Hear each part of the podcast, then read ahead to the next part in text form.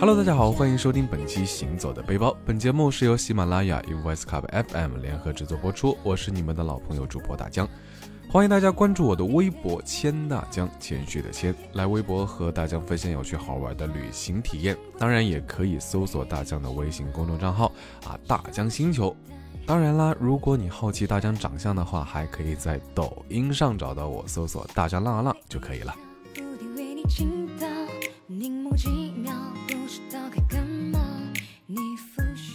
那众所周知呢，大江是一个闲不住的人啊。这个清明小长假可是把大江给头疼坏了。到底去哪儿玩呢？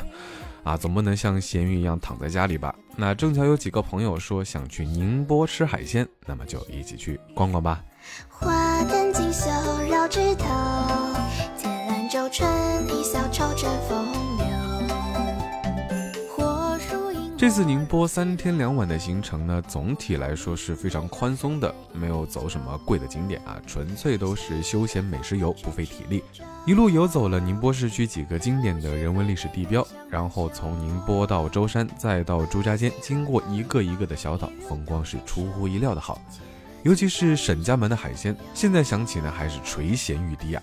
那第一天呢是由上海到宁波，第二天呢是宁波到舟山。那夜宿朱家尖，第三天返回宁波，再回沪。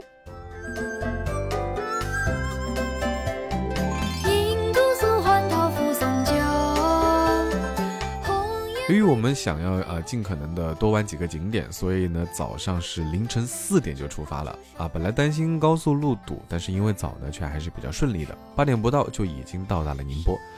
上海到宁波呢，距离还是非常近的。以人民广场到天一广场来算呢，理论上来说，大概两个小时三十分钟就可以到。那道路收费是大概九十块钱，不过一般的行车时间呢，都会比地图计算的稍微多一些。那大概呢，是因为市区内堵车或者是红绿灯等状况吧。那由上海去宁波的路上会经过海天一周。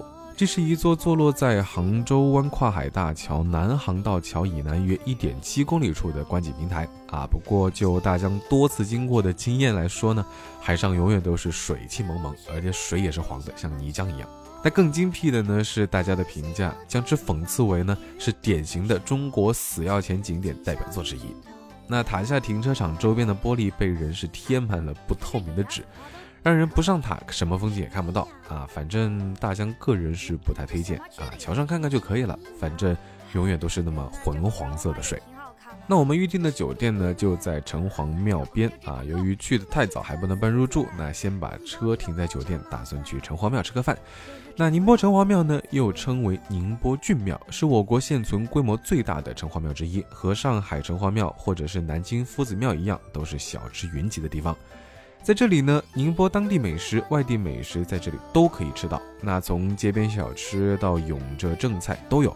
如果实在不满足呢，还可以到城隍庙旁边的莱迪广场二楼吃吃看。总体来说呢，价格也不是特别的贵。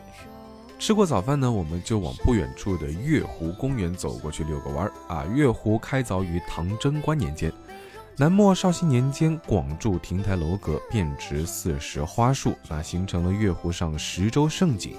湖东的竹屿、月岛和菊花洲，湖中的花屿、竹洲、柳汀和芳草洲，湖西的烟雨、雪汀和芙蓉洲。那此外呢，还有三堤七桥交相辉映。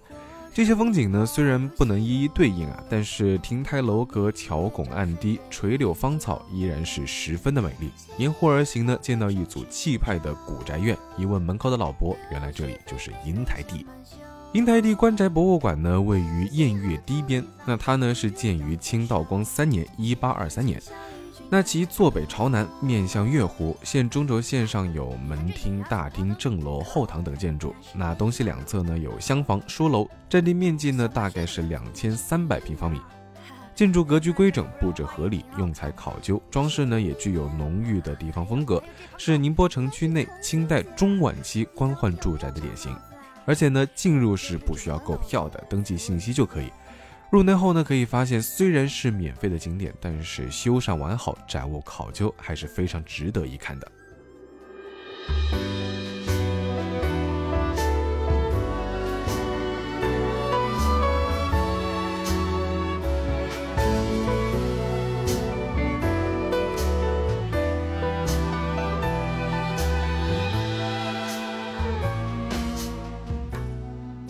那来到了宁波呢，状元楼是一定要去吃的啦。状元楼这个名称呢，似乎很多城市呢都有这家酒店，但是呢，这家并不连锁，可见全国状元还是挺多的。好吧，一个冷玩笑。那提到吃的呢，宁波菜也是比较有名的。宁波菜呢也被称为永菜，特点是咸鲜。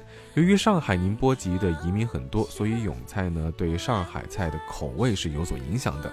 因此呢，既来宁波，传统的宁波菜自然不能错过了。状元楼内设了套餐，性价比还是非常高的。那伴着大堂迎宾服务员的问候，被带领到座位上，服务员呈上菜单后，便站于一旁，贴心根据啊来宾人数推荐招牌菜肴。点完菜，等待上菜的过程中呢，可以透过玻璃观赏到窗外涌降的美景：朴实的状元糕、甜糯的八宝饭、脆嫩的腐皮包黄鱼、咸香的台菜桂花年糕，一道道地道的永味菜肴呢，送入嘴中，使味蕾记起了小时候的味道。整个就餐过程呢，都能够深深地感受到状元楼满满的状元文化。这是一家具有文化韵味的餐厅。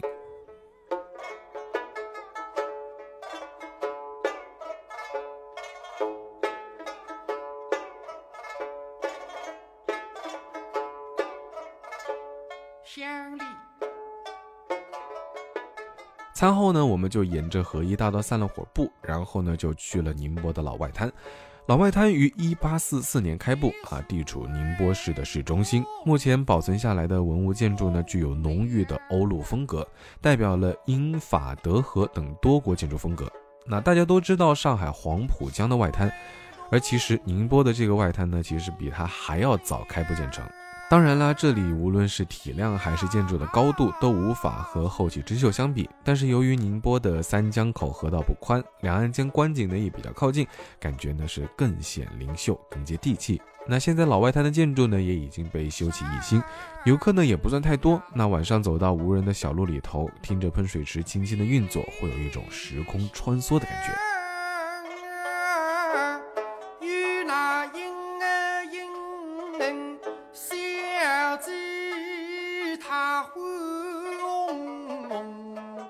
第二天，我们用过早餐之后呢，就打算前往舟山。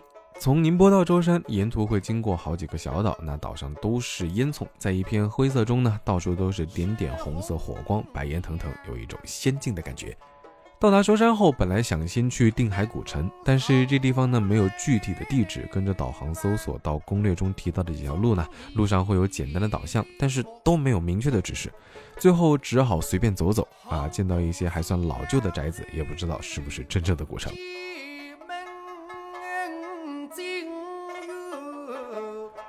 午餐呢，我们是在一家名叫正标家的酒家吃的啊，在这里呢，必须给这家人赞一个，环境整洁，停车方便，价格相对海鲜来说呢，也不算太贵，味道尤其的好。那大江在这呢，也是觉得豆腐鱼是他家的第一名，外皮酥脆，鱼很嫩，入口即化，非常不错。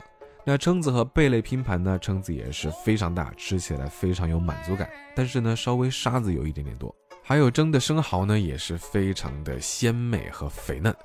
那下午呢，我们就继续前行，前往住宿的朱家尖。我们是住在乌石塘的海金地农家乐，假期价格高，二百四十一间，太不划算了。那尤其是大江订了个海景房，进去一看，就从前面几家的屋顶缝隙中见到一丝丝的海。嗯，好吧，不过老板家的态度还算是热情的。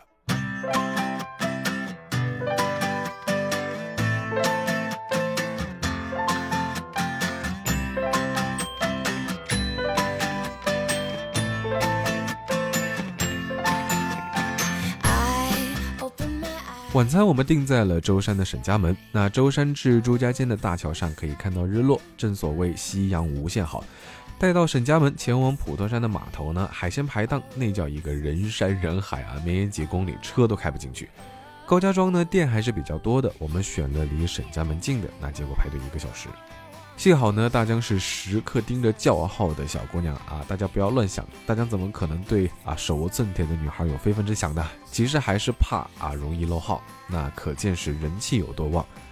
这家店上菜速度中等，那楼下点好菜呢，其实就可以安心等着了。花蛤呢是每次必点的，鲜辣有嚼劲。那文蛤的话，肉质很嫩，和花蛤相比呢，嗯，大江还是更喜欢花蛤。梭子蟹啊，这个跟吃蟹时间绝对有关系。赶上吃蟹季节呢，肉非常的嫩，跟一般上海市面上完全不同的口感，有点吃豆腐的感觉。椒盐皮皮虾一斤八十九，成了八两。椒盐炸的还是挺酥脆的，味道非常香。虎头鱼呢要了五条，做的也是椒盐，每条都还挺小的，不到半斤，但是也够吃了。小鲍鱼呢要了四只，蒜蓉蒸，味道还是不错的，每只十二块。吃完之后呢，啊，只能说真香。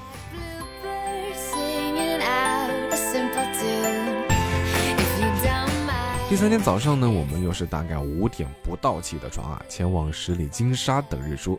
到那里一看呢，好吧，酒店还没开张，门口的草地呢倒是露营者的营地了，满满的五颜六色的小帐篷啊，就像一个个彩色的小蘑菇一样。过了一会儿呢，这些蘑菇里就出来各种各样的人，穿着睡衣的，裹着被子的，还有带着小狗来遛的，甚至还有带着烧烤架来烤香肠的。好吧，遗憾的是，直到六点半，天是依然的阴霾，没有日出。回到住宿的乌石堂呢，太阳总算是从半空露脸。那退房后又沿着半岛兜了一圈，风光还是不错的。除了海水的颜色呢，是令人无奈啊。那最后一顿的午餐，我们选择的是钢鸭狗。担心市区人太多呢，所以我们还是特地选择了鄞州万达店啊。不过吃了之后呢，说实话还是有一点点失望的。虽然这一次呢想吃的都吃到了，但是却有不过如此的感慨啊啊！可能是之前好吃的海鲜吃了太多，那加上这里价格贵又量又少，啊，所以大家着实不推荐呐。花灯锦绣绕枝头，天蓝洲春一笑愁着风。最后呢，来总结一下这一次的旅行，基本上还算比较顺利。那傍晚也是平安的到达家中，风景人文体验过一次便足够回味。而宁波的海鲜呢，啊，说实话是至今难忘啊，计划着有时间再去大快朵颐一番。好了，本期节目就到这儿，我是大江，欢迎大家关注我的微博“谦大江”，谦虚的谦，或者是我的微信公众账号“大江星球”，来和我分享有趣好玩的旅行体验。当然，也可以在抖音上搜索“大江浪啊浪”找到我，让我们二零一九一起浪起来。